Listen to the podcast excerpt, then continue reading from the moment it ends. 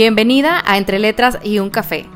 Yo soy Paola Quintal, comunicóloga de profesión, escritora por pasión, emprendedora y creadora de este espacio, a través del cual te invito a que conectemos para hablar de lo real, sin filtros y desde lo positivo. En cada capítulo me tomo un café con alguien nuevo para reconocer nuestros miedos, anhelos y emociones y así encontrar juntas aquellas herramientas que nos ayudarán a vencerlos, a crecer y sentirnos cada vez más cómodas y felices con nosotras mismas. Si quieres conocerte mejor, hacer las paces contigo, descubrir nuevos temas y sentirte plena, te invito a que te quedes. Comenzamos. Hola, ¿qué tal? Bienvenida un viernes más a este podcast. Me da mucho gusto que te hayas regalado el tiempo para escuchar este capítulo en el cual estaremos platicando y abordando el tema de la salud mental. La semana pasada hablamos acerca de la importancia de aprender a vivir sin dietas, sin etiquetas y sin restricciones, un tema que impacta directamente a nuestra salud mental y a nuestras emociones. Después de las reflexiones que surgieron en dicho capítulo de la mano con Mary Viñas, me pareció una excelente idea conectar con una experta en el tema de la ansiedad, las emociones, el buen manejo de los problemas, hasta llegar a cómo encontrar al terapeuta ideal para cada una de nosotras. Así que hoy nos tomamos un café juntas con Hannah Anda, psicóloga y creadora de My Healthy Mind Project en Instagram. Sin más preámbulos, le doy la bienvenida para entrar de lleno en el tema. Hannah, bienvenida a este podcast. Muchas gracias. Estoy muy contenta de estar aquí. Pues muchísimas gracias, Paola, por este, invitarme el día de hoy a platicar en tu espacio, por considerarme también para hablar de temas tan importantes como la salud mental. No, al contrario, yo tuve la gran suerte de encontrar tu cuenta en Instagram y de inmediato conecté con todos aquellos posts en los que compartes herramientas, consejos y reflexiones en relación a este tema que, como mencionas, es tan importante ahorita como es el tema de la salud mental. Yo agradezco mucho el que te hayas hecho un espacio en tu agenda y que aceptaras mi invitación. Y bueno, ya que nos están escuchando, estoy segura que están esperando a que nos compartas quién es Hanna y por qué decidiste estudiar psicología. Perfecto. Bueno, pues antes que nada, este, quisiera saludar a quien nos está escuchando el día de hoy y pues volverte a agradecer por el espacio. Y bueno, mi nombre es Hanna, soy psicóloga infantil, tengo 22 años y soy de Tijuana, Baja California. Y fíjate que el por qué estudié psicología es una historia un poquito larga, pero te platico que de pequeña y hasta la adolescencia Pasé por una enfermedad que me mantuvo en hospitales por bastante largos periodos de tiempo.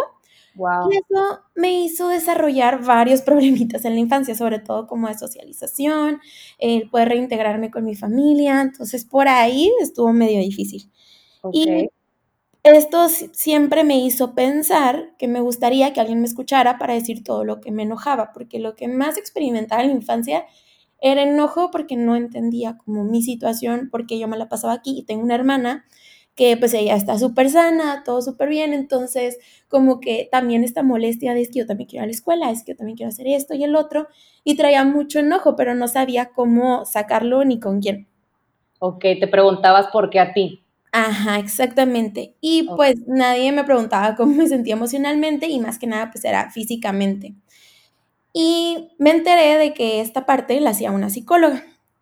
Eh, de hecho, toda mi vida me vi como médico. Y en el último año de preparatoria fue cuando llevé la materia de psicología y desde ahí como que me enamoré de todo esto.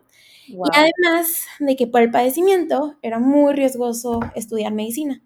Pero ya con la psicología me he podido dar la oportunidad de estar en el ámbito hospitalario, que también me encanta. Entonces encontré como estas dos partes y pues obviamente estoy súper fascinada con lo que hago.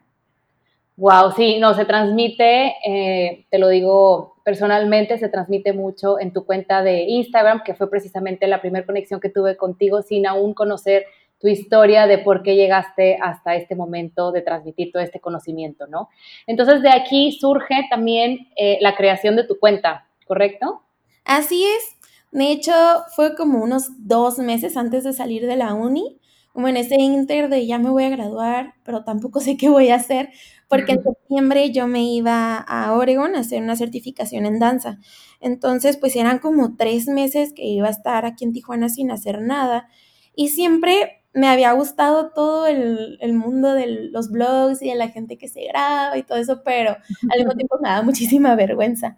Entonces, este, un día empecé con este proyecto, de hecho en medio de una clase, como que empecé a hacer mis, mis dibujitos.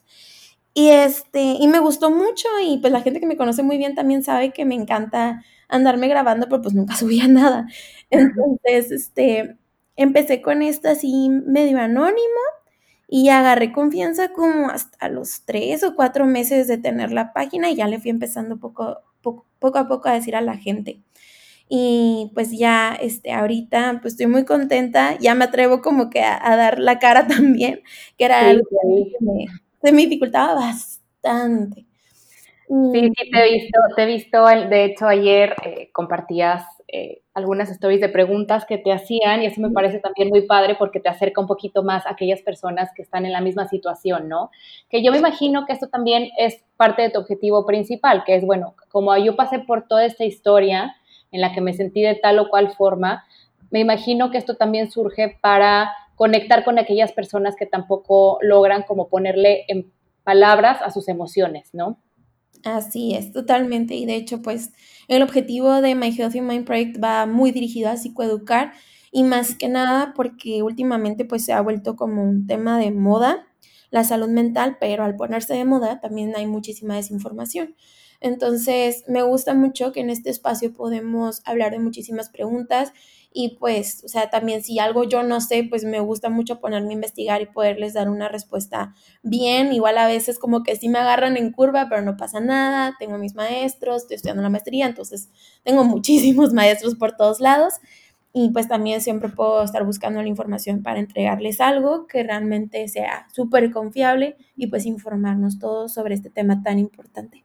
Esto me parece muy importante, Hanna, gracias por mencionarlo, porque definitivamente en tu área y en muchas áreas que tienen que ver con medicina o salud, es sumamente importante saber que quien está detrás de la pantalla de un micrófono, etcétera, se, eh, o se estudia de manera continua y sigue alimentando ese conocimiento que al final del día siempre va cambiando, ¿no?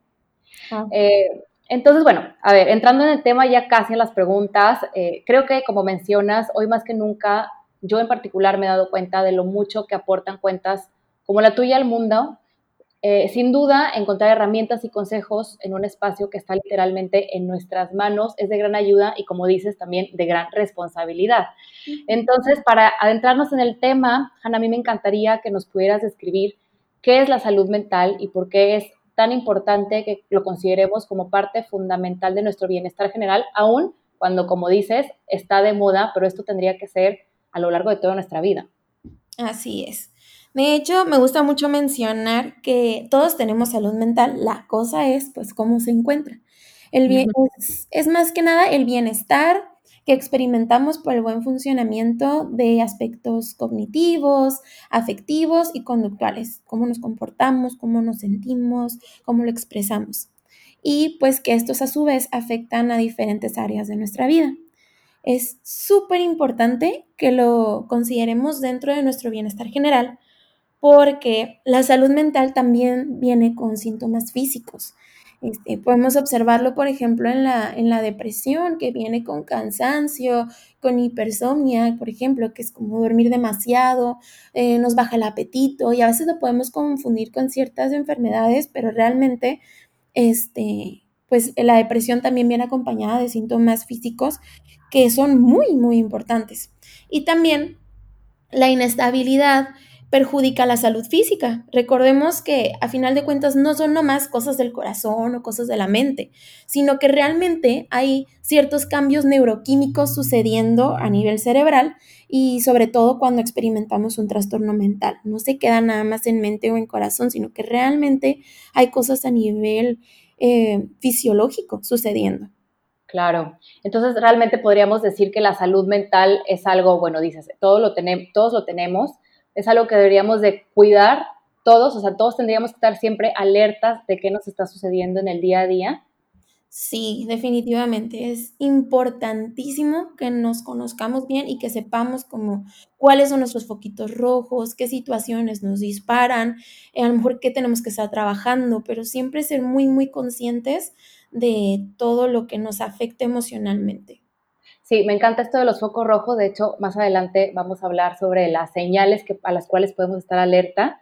Eh, Hanna, ¿tú consideras, eh, cuáles consideras tú, perdón, que serían los tres aspectos básicos si queremos comenzar a cuidar de nuestra salud mental? Te pregunto esto ya que a día de hoy, por ejemplo, sabemos que pues, las redes sociales juegan un papel muy importante en cómo nos sentimos, pero también sé por experiencia propia que entre más nos abrimos a la posibilidad de conocernos y sanarnos, pareciera como si hubiera, hubiéramos abierto una puerta o una llave y empezáramos a descubrir todos aquellos patrones, inseguridades, miedos en, lo que es en los que es necesario que trabajemos.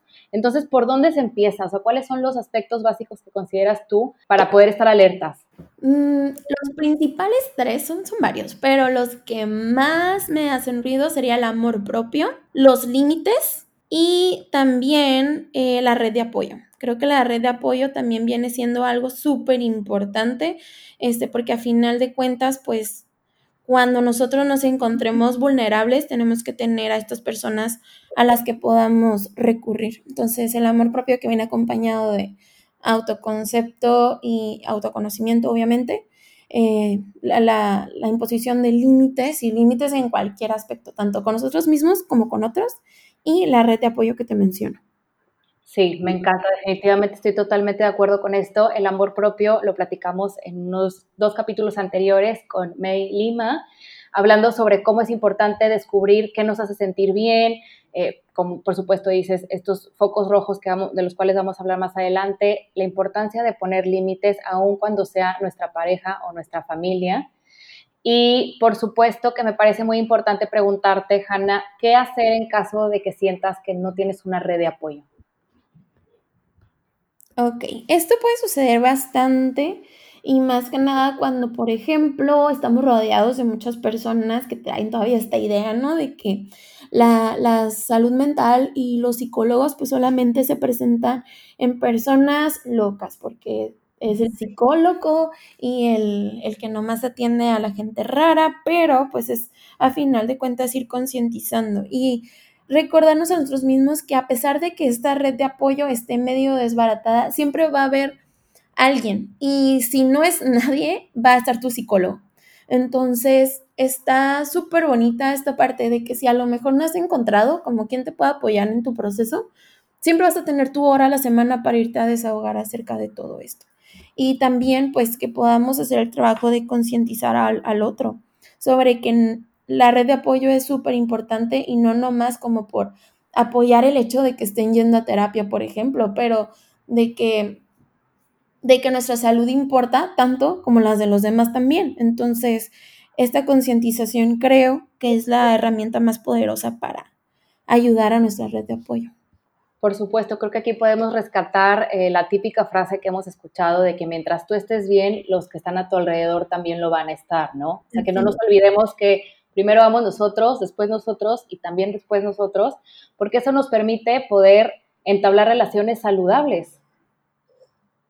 Sí, sí, eh, de acuerdo. Eh, perfecto, Hanna. Bueno, entonces ya sabemos que necesitamos trabajar de las primeras partes, aspectos básicos en el amor propio, en poner límites y identificar nuestra red de apoyo, pero ¿Cómo sé que necesito pedir ayuda? ¿A qué señales podemos estar alertas? Porque, por ejemplo, en uno de tus posts ponías como ejemplo el sentirnos apagados, el dejarnos llevar por alguna adicción, como lo puede ser, no sé, por ejemplo, el alcohol, tener cambios de humor, etcétera. Pero, ¿ante qué cosas debemos estar aún más alertas? Siempre que esté afectando a tu entorno, ya es una señal súper poderosa. Este, podemos ver algo así como más específico, que lo que antes disfrutabas ya no lo disfrutas como antes, que te encuentras más desmotivado, notas cambios en tu entorno relacionados a tu conducta, a lo mejor hay más miedos, este, te puedes comenzar a aislar o incluso a sobreexponerte a tu entorno de manera que es poco saludable para ti. Em, ¿Qué más? Un sentimiento de vacío, como de perspectiva, de visión, que ya no tenemos tan claro como dónde vamos este, sentimientos de culpa, todo lo que tú puedas observar que ya no está quedándose nada más en ti, sino que ya va afectando a otras partes como a tus amigos, al ámbito familiar, laboral, ya es digno de poderte ir a pedir ayuda. Sí, me encanta, tienes toda la razón, sobre todo cuando ya no te sientes tú mismo, como dices, ¿no? O sea, que ya no te sientes tú, que te sientes incómodo, que dices, oye, es que yo no era así, ¿por qué me está pasando esto? O sea, ya cuando te empiezas a cuestionar también, porque yo sé que hay mucha gente eh, que no está tan conectada con sí misma, o sea, es verdad que mucha gente no se da la oportunidad de ese amor propio. Sin embargo, bueno, como dices, ahorita que está tan de moda, es importante que también reconozcamos que si llevamos un patrón de comportamiento de cierta manera a lo largo del tiempo y de pronto este cambia, entonces es momento de acercarnos con un especialista, ¿no? Así es. Eh, que esto me liga a la siguiente pregunta que te quería hacer, eh, ya lo mencionaste un poquito hace unos minutos, pero bueno, a día de hoy yo sigo conociendo gente que no cree en la ayuda profesional de un psicólogo, un psiquiatra, o gente que juzga a quienes sí hemos acudido a terapia. ¿Cómo recomendarías abordar este tema con quien no cree, pero, y aún más importante, qué mensaje le darías a esa persona que sí quiere ir, pero que sus amigos, su familia, su mismo círculo social no los apoya? Perfecto. Me gusta mucho recordarle a las personas que no es cuestión de creer o no, porque la psicología a final de cuentas es una ciencia tal y como la medicina. Hay métodos, hay formas, hay un procedimiento, este, hay hipótesis, hay solución de problemas, evidencia, y todo eso ha ido creciendo muchísimo en los últimos años. A veces como que nos creamos este estereotipo, ¿no? De que los que van son los locos, que es lo que ya te había dicho, y esa es una idea súper conservadora, ya que podemos pensarlo, pero es idea de siglos pasados, este, porque pues se atendían a estas personas y se trataban de esta manera porque no sabían lo que estaba sucediendo con ellas.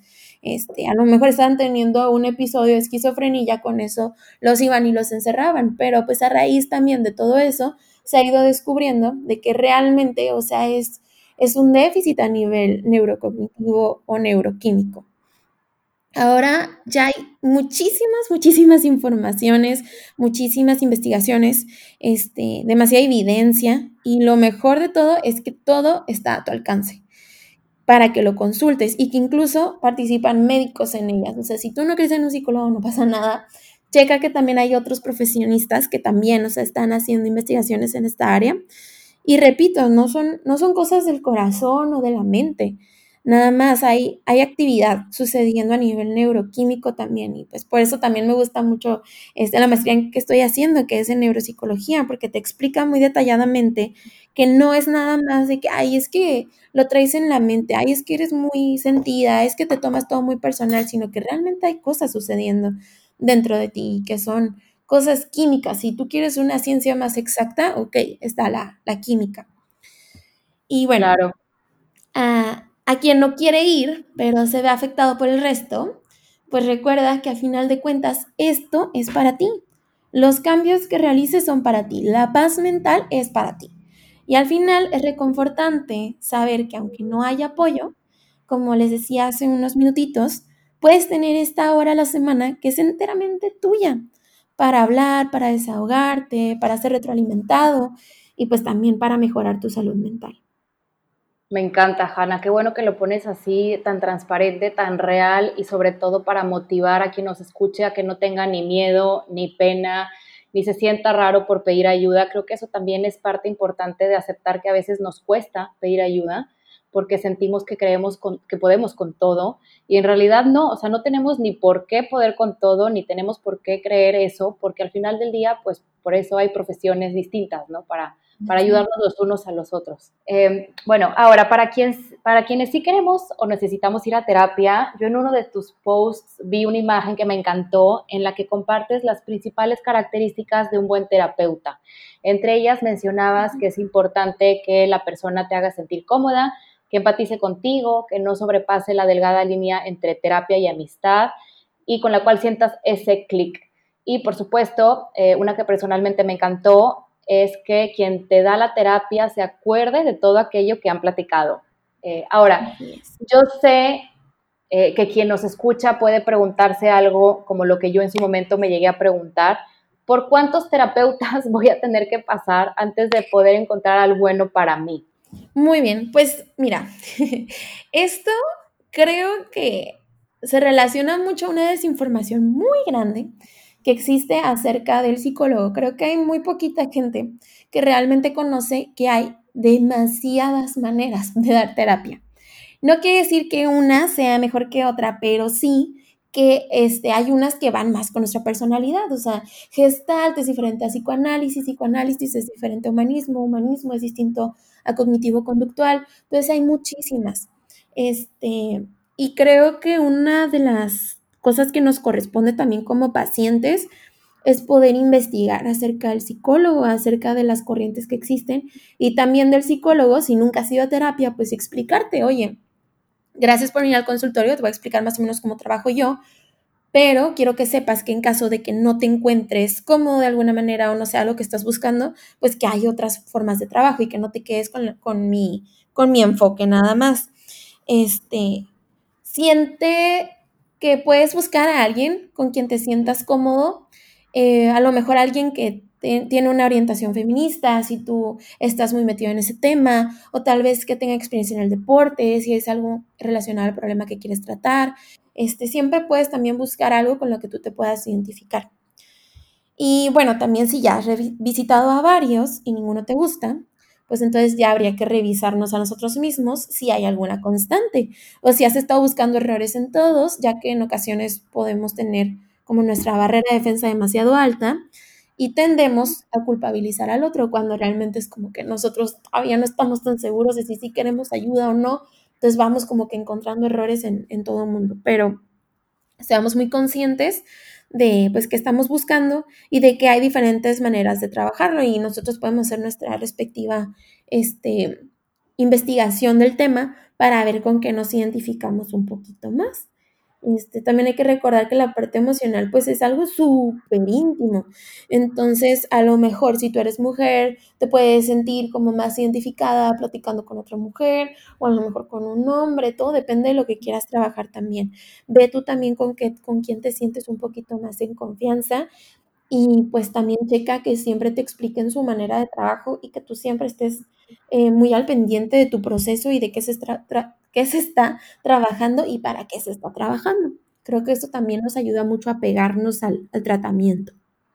Excelente explicación, Hanna. Me encanta sobre todo la parte que dices de hacernos responsables cada quien de investigar, ¿no? Porque muchas veces también queremos que todo sea muy fácil, llegar y que nos resuelvan, cuando en realidad, pues como dices, hay que buscar cuál corriente concuerda con lo que necesitamos en este momento, porque puede, puede ser que en esta ocasión necesites ir con esta área, pero con esta rama, pero al día siguiente, o sea, después para tratar otro problema, pues a lo mejor necesitas buscar a alguien más, ¿no? O sea, siempre estar con la apertura disponible de que las cosas pueden necesitar más tiempo y sobre todo de nuestra parte, siempre poner de nuestra parte. Em, otra pregunta que es muy común, aparte de, por supuesto, de cuántos terapeutas, por cuántos terapeutas, es por cuánto tiempo se va a terapia porque bueno, recordemos que todo proceso conlleva tiempo, entonces bueno, en un mundo en donde queremos todo inmediato, creo que es muy importante tomar este, este aspecto en cuenta, ¿no? Así es. no, y luego porque sí, sí, sí solemos desesperarnos bastante, sobre todo cuando empezamos un proceso, pues traemos como esta idea de que se va a solucionar eh, ahorita, rápido, y pues realmente no va a ser así siempre. Entonces, depende bastante primero del enfoque que estés trabajando y de los objetivos que vayas a plantear con tu paciente ah, desde un principio. Puede ser desde una asesoría rápida de tres sesiones de algo así que se presentó en un momento como una intervención en crisis, hasta un proceso de años en algunas corrientes, como el psicoanálisis suele tener un proceso bastante largo, este, de años. El enfoque cognitivo-conductual, que es por ejemplo el que yo utilizo, este, suele ser bastante corto, pero más que nada por porque nos centramos mucho en objetivos, es como muy orientado a la solución de problemas. Entonces, tú me dices, ok, este, mi problema es, no sé, me muerdo las uñas, por poner algo así súper. Entonces trabajamos sobre que te muerden las uñas y ya, o sea, se lleva las sesiones y listo. Y luego podemos trabajar otro problema o a lo mejor ya estás conforme y después nos podemos volver a ver este, no sé, mi problema es que tengo muy bajo el autoestima, sale, entonces trabajamos sobre tu baja autoestima. Y así, o sea, nos vamos yendo muy por, objetivo, entonces depende mucho de qué enfoque este, es el que elijas y de los objetivos que te plantees. No es lo mismo de meta el ya no morderme las uñas a este, eh, una terapia por un, un estrés postraumático por abuso sexual, por ejemplo. Entonces, claro. depende bastante. Claro, por supuesto, también creo que es importante, corrígeme si estoy equivocada, que cuando uno va a terapia, obviamente va por una razón, por ejemplo, me muerdo las uñas, pero ya que estamos en el proceso de trabajar y, estamos pasando por este análisis, probablemente surja otra cosa en la cual digas, oye, es que también esto lo tengo que trabajar y así te vas poco a poco, porque, no, porque obviamente al momento en el que trabajas con tu terapeuta, al momento de tú escucharte y empezar a hablar las cosas, te vas dando cuenta tú solo de que no nada más es eso. Entonces creo que también por eso es importante que la gente tome en consideración que el proceso conlleva tiempo porque una cosa te lleva a la otra, ¿no? Así es. Sí. Y creo que también es algo que a veces nos suele dar bastante miedo, el ir al psicólogo, porque sentimos como que, ok, voy a ir, pero voy a abrir estas puertas que según yo ya tengo bastante cerradas, entonces ¿cómo voy a salir de ahí? ¿Me voy a volver a sentir de la misma manera o qué va a pasar? Entonces, aquí es cuando sí quiero como recordarles bastante que así, ah, a pesar de que vamos a abrir ciertas cosas, es como arrancar este curita para que tú te vayas este, sintiendo mejor, porque si lo vamos tapando y tapando y tapando, pues la herida nunca cicatriza. Entonces vamos trabajando sobre lo que está detrás y poco a poco vamos viendo si hay otras cosas que hay que ir revisando. A lo mejor nosotros sentimos que, por ejemplo, nada más es la parte del abuso sexual, pero el abuso sexual te llevó a una inseguridad, te llevó a tener malas relaciones, te llevó a relaciones de violencia física. Este, entonces ya hay que ir trabajando sobre otras cosas. Y de eso el psicólogo también se tiene que encargar de, de hacérselo saber a su paciente, de que, oye, ¿sabes qué? Pues ya hemos platicado estas cosas, pero pues me he dado cuenta que también está este ámbito y este ámbito, entonces, ¿estás de acuerdo en que también lo trabajemos? ¿Cómo te sientes tú en esto? Y hacer mucho, mucho, mucho el involucramiento para que realmente se sienta parte de su proceso. Por supuesto. Y creo que también, Hanna, creo que es importante que aprendamos que la incomodidad no siempre es mala la incomodidad nos lleva precisamente a descubrir qué tenemos que trabajar y creo que estamos tan acostumbrados a estar cómodos. Eh, tenemos un carro para movernos, tenemos el clima si hace calor, tenemos cobijas si hace frío, si hay hambre vamos al refrigerador nada más. O sea, creo que no estamos tan acostumbrados a pasar por esta incomodidad tan necesaria para precisamente trabajar y afrontar todo aquello que necesitamos trabajar, ¿no? Así es. Sí. Bueno, a ver, Hanna, entonces, eh, ya tomamos la decisión de ir a terapia, ¿qué sigue? Porque en mi caso, uno de los grandes descubrimientos al ir a terapia fue que tenía que aprender a reforzar mis límites, lo cual quiere decir que el ir a terapia, como decíamos, es descubrir cosas de nosotros mismos y comenzar a tomar acción. Entonces, ¿qué sigue después de terapia? Ok, creo que pues ya es la parte más complicadita, a lo mejor. es súper importante que seas muy consciente y que estás trabajando. Y concientiza en cada ámbito de tu vida donde se esté presentando este problema. Por ejemplo, si yo tengo, no sé, inseguridad y a lo mejor me cuesta muchísimo este, llegar a un lugar y saludar a la gente porque, pues, ¿cómo la voy a saludar? Este, me siento bien extraña o algo. No te voy a decir que al día siguiente de tu sesión vas a llegar saludando a todo el mundo y siendo amiga de, de todos. Pero, ok, este, empieza con algo pequeño. Em, bueno, me voy a poner de meta que ahora la siguiente vez que llegue a un lugar, pues, eh, ok, no voy a saludar a todo el mundo porque no estoy lista para eso, pero mm, ya no voy a entrar con la cabeza agachada. Voy a este, caminar ya con, con la mirada un poquito más en alto. Todavía no voy a saludar a nadie y todavía no voy a mm, fijar la mirada en nadie, pero pues al menos ya levanté la cabeza. La siguiente vez, a lo mejor, ok, ya me siento a gusto medio levantando la cabeza.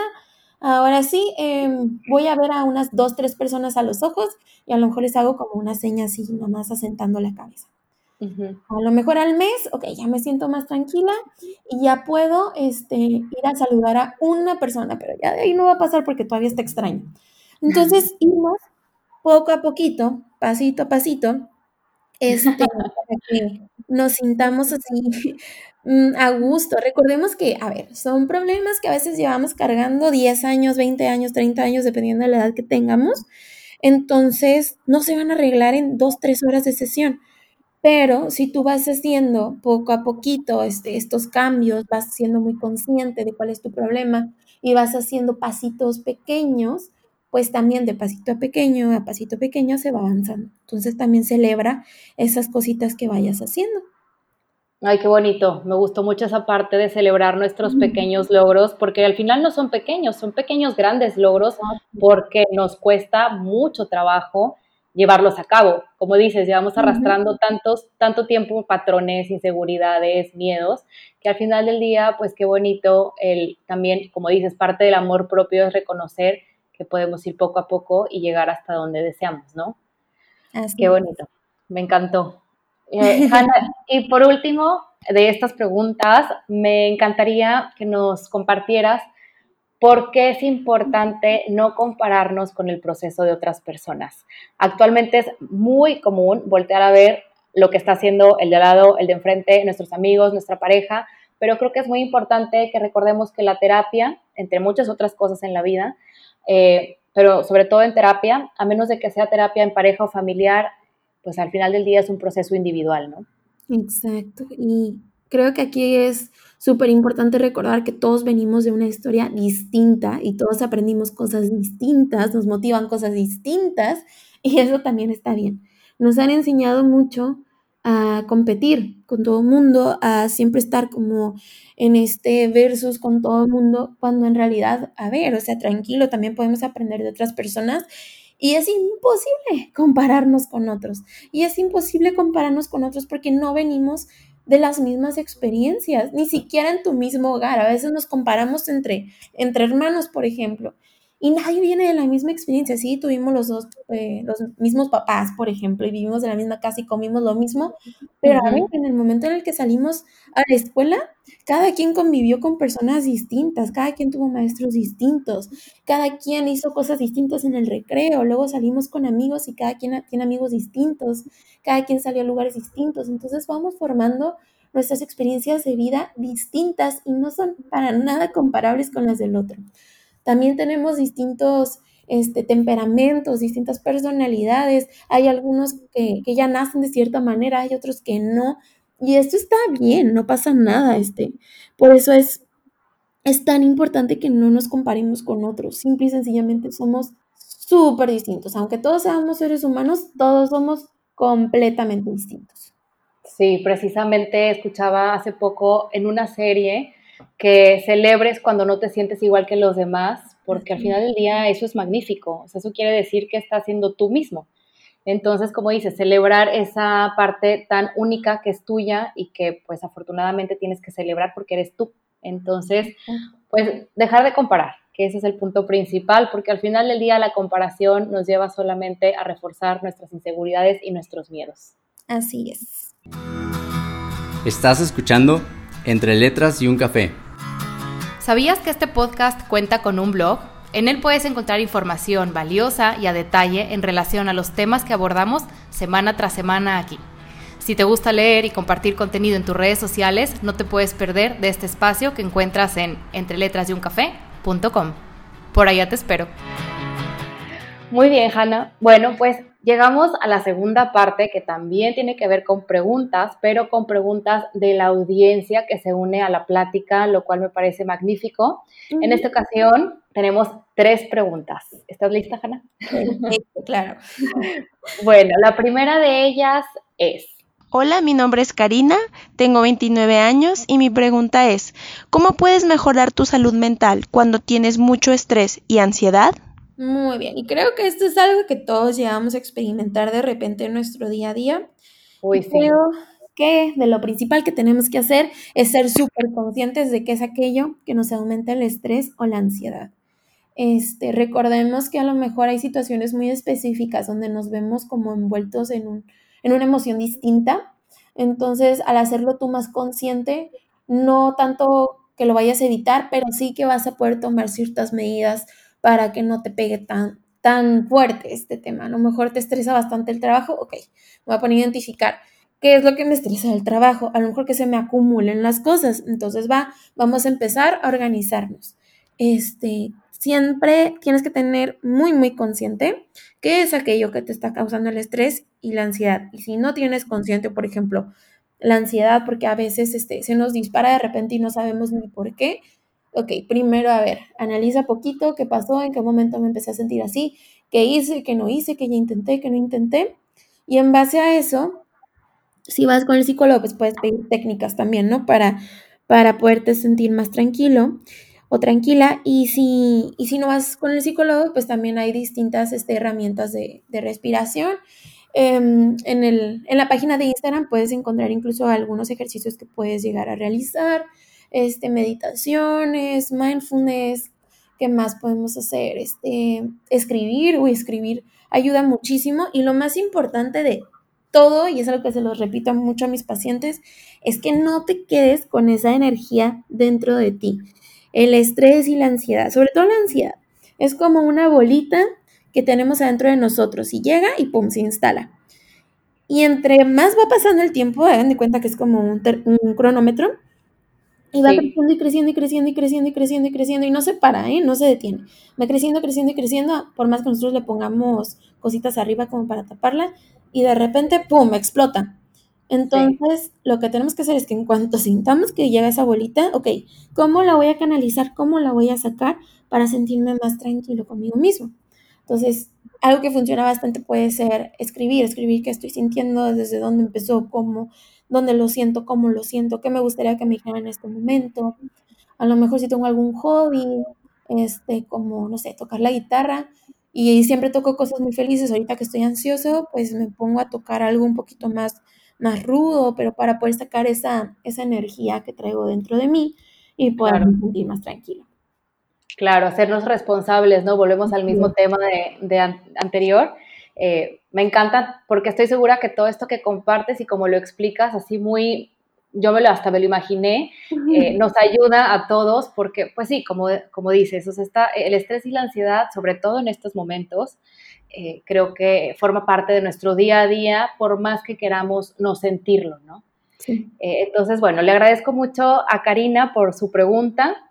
Y bueno, Karina, esta pregunta nos va a ayudar a todos. la segunda pregunta nos la envió Eduardo Rivera.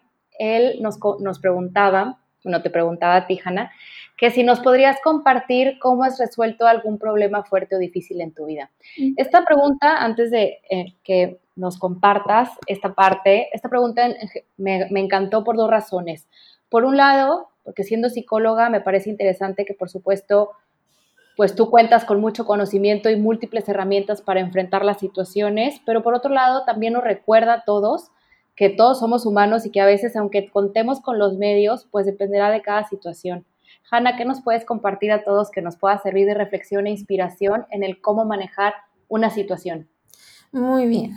Este es una pregunta muy interesante y fuerte, pero em, la estaba pensando y creo que entre mi carrera de psicología, como te vas dando cuenta de muchísimas cosas y vas experimentando también a través de todas las enseñanzas que estás identificando y de repente proyectando con ciertas situaciones, este, el último año de mi carrera decidí cambiarme de vivir en Mexicali a venirme acá a Tijuana. Entonces, para mí fue algo súper difícil porque al principio era más que nada como, como, ok, este, lo voy a hacer, pero porque está mejor la escuela acá. Bueno, al menos yo sentía que estaba mejor la escuela aquí, porque hay campus en los dos lados. Ok. Me vine y pues la verdad es que yo nunca había tenido como una relación tan estrecha con mi papá. Llego a, a Tijuana, me toca vivir con él y pues no funcionó de la manera en que nos hubiera gustado porque pues, realmente no nos conocíamos. Entonces fue todo un mes donde estaba muy triste, me costaba mucho llegar a mi casa y estaba, y esto creo que es muy importante mencionarlo, estaba súper, súper renuente a buscar ayuda psicológica. Y se me hacía muy curioso porque decía, es que eres psicóloga, pero yo no quería que nadie me ayudara ni nada, no quería platicársela a nadie, sentía que era algo mío y que yo tenía que poder con esto. Claro. era llegar de la escuela, ponerme a llorar, una lloradita, luego ya, y luego otra vez el día siguiente lo mismo. Entonces, un día em, estaba trabajando en una, en una fundación para niños con cáncer y, la, y mi jefa de ahí me dijo que le gustaría que iniciara un proceso terapéutico, más que nada pues porque trabajamos en un ámbito pues bastante difícil. Empecé ahí, pero más que nada por eso, no tanto porque yo buscara el apoyo. Y ya yendo a mi primera sesión, sí fue como, no, pues que no tengo nada, no tengo nada, no tengo nada y no tengo nada. Y a la segunda sesión, este, habían pasado ciertas cosas en mi casa y me empecé a abrir y me di cuenta que la psicóloga este, no, me, no me daba razón en muchas cosas y eso me molestaba bastante. Entonces era como, no, pero si yo estoy bien y es que mira, y es que las cosas y están así y yo no tengo nada que ver. Y poco a poco me fui dando cuenta de que una de las cosas que me molestaban más, pues, de ir a terapia era eso, o sea, que no me, que no me dieran la razón y que yo que realmente yo podía tener la percepción que yo quisiera de la situación que estaba viviendo. Entonces, si es como la voy a ver de otra manera, si realmente están las cosas bien feas en la casa. Pero eh, poco a poco fuimos haciendo distintos como planes para poderme regresar a Mexicali, porque después me di cuenta de que eso era lo que quería. Ok. cómo sobrellevar también mi tiempo aquí en Tijuana. Y a través de eso, pues también empecé a, valorar como muchas cosas que estaba aprendiendo de esta situación y que a pesar de que todo lo veía como que todo era malo, porque incluso fue eh, un trastorno depresivo mayor, o sea que realmente estaba muy, muy mal. Wow. Em, fui encontrando como ciertas cosas que me hacían feliz y, y ciertos detalles que me hacían como valorar un poquito más mi vida, porque llegó a ese punto de no, no tenerle respeto a mi vida. Entonces, este, fui encontrando, por ejemplo, que el simple hecho de ir por un café me tranquilizaba, o el simple hecho de poder em, platicar con alguien era bonito, este, que el ir a caminar un parque me ayudaba, que llegar a mi casa y encontrarme con la misma situación, pues ok, sí, sí estaba ahí y sí es algo este, que me estaba afectando bastante, pero que al mismo tiempo dentro de mi propio entorno podía tomar ciertas decisiones, a lo mejor algo tan pequeño como hoy voy a acomodar mi cama distinto y eso ya me hacía sentir en un espacio distinto y como que olvidarme un poquito de lo que estaba pasando atrás de mi puerta. Este, también, no sé, poner un poco de música, tomarme mis espacios, si escuchaba que algo estaba pasando, si yo me sentía incómoda de cierta manera, trataba de expresarlo y no les voy a decir que siempre eras bien recibido ni escuchado, pero pues en ocasiones sí, este, llegué a tener pues el apoyo de mi hermana, entonces creo que eso nos unió bastante y pues de cada situación pues fui aprendiendo algo nuevo y pues cuando me regresé a Mexicali juré jamás regresarme a, a Tijuana porque la había pasado bastante mal. Y me quedé en Mexicali y me di cuenta de que no importaba a dónde me fuera, yo me iba a seguir sintiendo mal porque en Mexicali me seguí sintiendo mal y era más que nada, pues porque el problema estaba dentro de mí, o sea, sí estaban pasando muchas cosas en mi entorno, pero pues la que se sentía mal a final de cuentas, la que traía ese, ese problema, esa depresión, esa percepción, pues era yo. Y me lo llevé a Mexicali y pues en Mexicali me sentía igual, estaba más tranquila porque pues era donde había vivido como 20 años de mi vida, entonces al claro. pues me sentía más tranquila, pero seguía con esta, esta chispita. Y me terminé regresando a Tijuana. Entonces, este... ¡Wow! Estoy, la verdad, estoy muy contenta, no me arrepiento de haberme venido para acá y creo que todo lo que sucede nos lleva a aprender muchísimas cosas y que no podemos como decir, cuando pase esto ya voy a estar bien, cuando me mude ya voy a estar bien, cuando termine la escuela ya voy a estar bien, cuando me mude de casa ya voy a estar bien, cuando ya no esté con esta familia ya voy a estar bien, porque realmente no, lo que sucede siempre va a estar dentro de nosotros. Y aunque sí, si nuestro entorno cambiara, pues las cosas mejorarían. A veces, pues no podemos ir cambiando a la demás gente sin, sin hacer ningún cambio nosotros. Entonces, yo aprendí eso. Yo aprendí eso de toda esta situación, que pues a final de cuentas quedaba en mí ver cómo percibía lo que estaba sucediendo y salvarme o ayudarme, que no podía simplemente ponerme a, a llorar por todo lo que estaba sucediendo, porque eso solo me iba a poner peor. Entonces, ¿Qué puedo hacer yo, aunque sea mínimo, como cambiar mi cama de lugar para sentirme bien. Wow, Hanna, qué, qué historia, sin duda. Te agradezco enormemente que nos hayas compartido esto, que hayas abierto parte tan personal de tu vida. Eh, la verdad es que me quedo, en verdad estoy pegada al micrófono escuchándote de, de, lo, de, lo, bonito que me resulta que nos compartas esto y sobre todo que creo que todos nosotros nos vamos a identificar de una u otra manera con esto que dices de vayas a donde vayas, si no te enfocas en resolver aquello que tienes adentro, te va a perseguir a donde vayas. No importa si te vas a la mejor playa del mundo, a donde sea que creas que te vas a sentir mejor. Y sobre todo me parece tan, tan, tan importante que hayas mencionado que las cosas te acompañan y hasta que no te das cuenta de que también depende de ti, no comienzan a cambiar. Entonces, te agradezco muchísimo que nos hayas compartido esta historia porque nos deja un aprendizaje de que todos somos capaces tanto de aceptar que podemos cambiar como de cambiar. Así es. Muchas gracias. No, al contrario. Y bueno, pues la última pregunta, que ya no es tan profunda, pero es igual de importante también para la gente que nos escucha porque a lo mejor no comprende de dónde viene su ansiedad, es.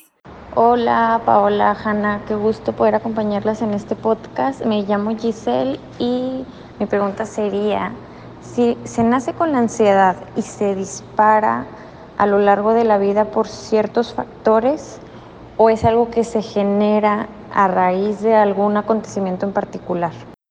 Yo personalmente sé que mi ansiedad se disparó por una situación en concreto. De hecho, platico mi experiencia de detalle en el capítulo 3 de la primera temporada de este podcast, pero ¿es igual para todos, Hannah, o no? La, la ansiedad se genera. Definitivamente se genera a raíz de múltiples factores y la cosa es que ahora se da cada vez más pequeños, porque vemos a los niños de antes y realmente pues nomás se trataba de enlodarse y están muy contentos por la vida y son niños y no pasa nada, pero entre más grandes se han hecho, este, bueno, entre más han avanzado las generaciones, hay más factores estresores, entonces es, eh, es muy, muy complicado como poder tratar de que un niño no se sienta ansioso desde, desde temprana edad. Tienen que haber papás demasiado inteligentes emocionalmente y pues esto muchas veces no ocurre así. ¿Por qué? Porque la generación, por ejemplo, nuestros abuelos a lo mejor no tuvo esta conciencia de que tan importante es el expresar las emociones. Y era mucho de no llores y no hagas. Y los papás de ahorita pues van aprendiendo mucho de eso y se lo transmiten a los niños. Y ahorita que hay más factores que nos pueden poner eh, ansiosos, pues más complicado. No es como que un bebé nace ansioso, ni mucho menos. Claro. Hay ciertos como factores del embarazo y de todo esto que sí pueden llegar a afectar, pero realmente sí, no, no es como que llega, sino es como que desde que se fecunda el óvulo, este, ya puede ser ansioso. Simple y sencillamente lo vamos desarrollando o estimulando incluso desde los primeros añitos de vida. Los primeros tres años de vida tienen mucho que ver con la, con la capacidad este, emocional que va a tener el niño y de cómo como papás este, pueden educarlos para que puedan expresarse, cómo canalizar, cómo este, gestionar las emociones. Entonces creo que es un punto súper válido que muchos papás a veces no, no están enterados que esos tres primeros años, wow, la diferencia también que hacen en cómo los niños van a poder gestionar sus emociones. Y claro que es un proceso que dura toda la vida, pero pues eso también se educa. Entonces es algo muy, muy importante.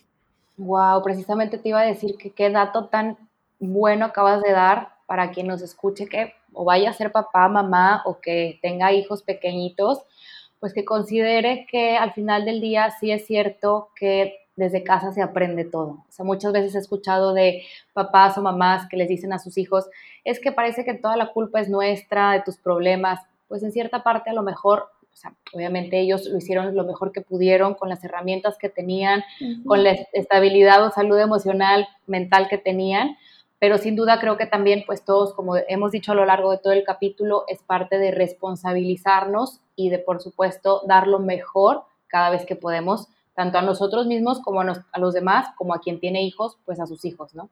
Así es. Muy bien, bueno, pues excelente, con las dudas resueltas, le doy gracias a quienes nos enviaron sus preguntas, por supuesto por haber confiado en la información que iban a obtener por parte de Hanna. Hanna, Pues estamos casi llegando al final de este capítulo. Se me ha ido volando, la verdad es que estoy feliz de tenerte hoy aquí. Antes de terminar, me encantaría que a quien nos escucha le puedas compartir, tú eliges, si cinco herramientas, consejos o reflexiones para que logre comenzar a trabajar en su salud mental o logre detectar cuándo es momento de acudir a terapia. Perfecto. Pues primero que nada, me gustaría que recordaran mucho que el proceso es para ustedes y solo de ustedes. Entonces, a final de cuentas, quien no esté de acuerdo, quien quiere opinar y todo esto, pues puede hacerlo, pero a final de cuentas es, es tuyo, es algo para ti y es algo que a la única persona a la que me es a ti. También me gustaría que recordaran que errar es humano y que hay muchas ocasiones en las que nos sentimos como que nos equivocamos mucho o no somos como deberíamos. Queremos siempre llegar a esta, a esta imagen que nos han inculcado de la persona que debemos de ser, pero pues eso no es humano. Entonces, aprende, aprende cada una de, las, de tus experiencias, de tus errores y de todo lo que vayas realizando en tu caminar también este, recuerda que a lo mejor no es con el primer psicólogo, pero esto no quiere decir que nunca vas a encontrar a alguien con quien platicarlo.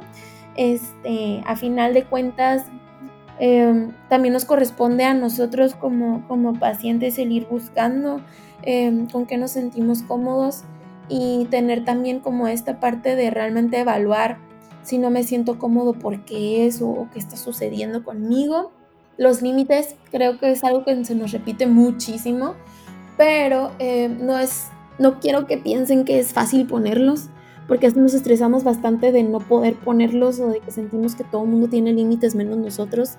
Y créanme que la gran mayoría nos cuesta y nos sigue costando muchísimo a mí, o sea, personalmente también me cuestan los límites y es algo que se trabaja día con día. Y recuerden es que es pasito a pasito y que cada pasito que vemos sea grande para nosotros, sea chiquito, créanme que a comparación de cómo estaban antes o a de cómo ha ido su situación, es gigantesco. El ir levantando la mirada, el ir ahora sí volteando, el ir sacando nuestra cabecita poco a poco, ya es un paso y es un paso gigante.